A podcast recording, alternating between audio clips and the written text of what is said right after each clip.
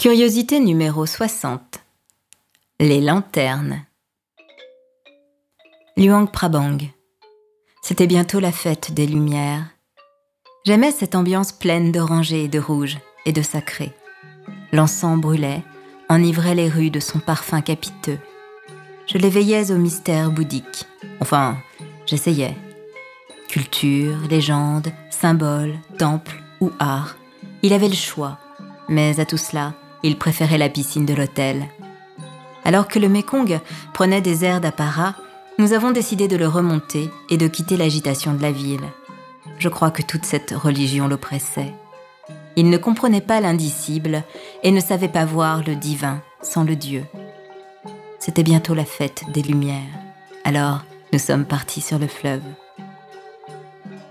Immédiatement, j'avais trouvé ma place en tête du bateau, là où le vent nous attrape, là où les embruns réveillent l'âme, là où tout se voit, tout se vit, tout se sent.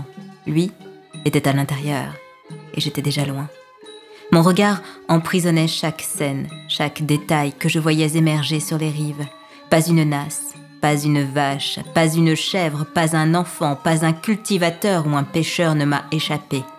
J'enregistrais. Aujourd'hui, j'ai encore tout le film en mémoire, plat, sans intrigue, et pourtant tellement captivant. J'étais devenu le bateau, sa figure de proue. Je respirais la brise et glissais comme lui. Deux jours, au gré de tourbillons boueux entrecoupés de clapotis. J'étais vraiment très loin. J'étais seule. Mais peu importait, car tout cela n'appartenait qu'à moi. Et je ne voulais rien oublier de cette sérénité, de cette paix qu'amène la traversée.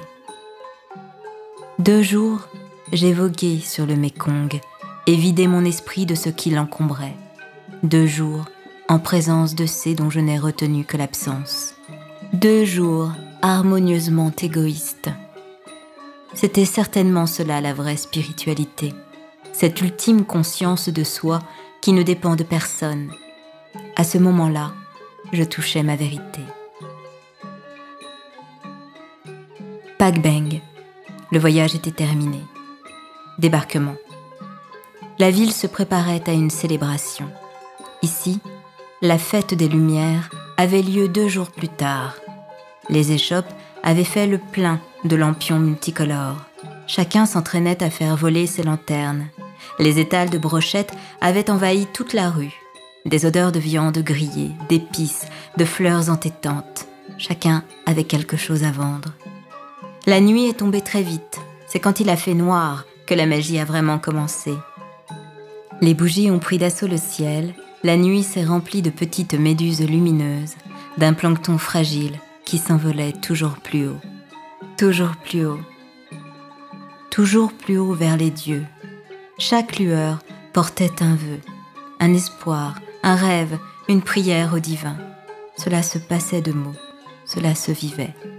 Nous étions au bord du fleuve, les pieds dans la boue et le nez dans les lampions de papier. J'avais conscience du merveilleux de ce moment. Lui, je ne crois pas. Il pensait à la boue, et au bruit, et aux moustiques, et aux odeurs écœurantes. Nous avions chacun choisi une couronne de fleurs à déposer sur le fleuve ainsi qu'une lanterne à faire s'envoler.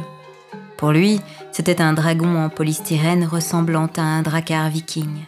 Pour moi, une bouée multicolore surchargée de fleurs. La tradition nous imposait un vœu. Nous avions donc entre nos mains deux vœux.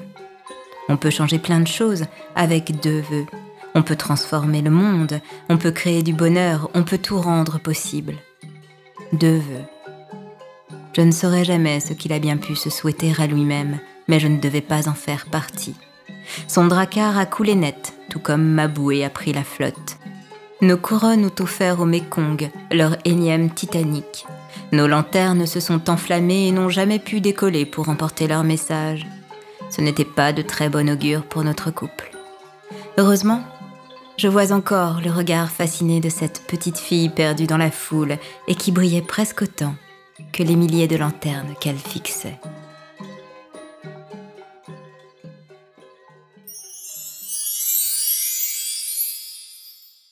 Continuez votre voyage au cœur de l'intime avec le livre Les curiosités sentimentales de Stéphanie Barrois, dorénavant disponible sur Amazon. Bonne lecture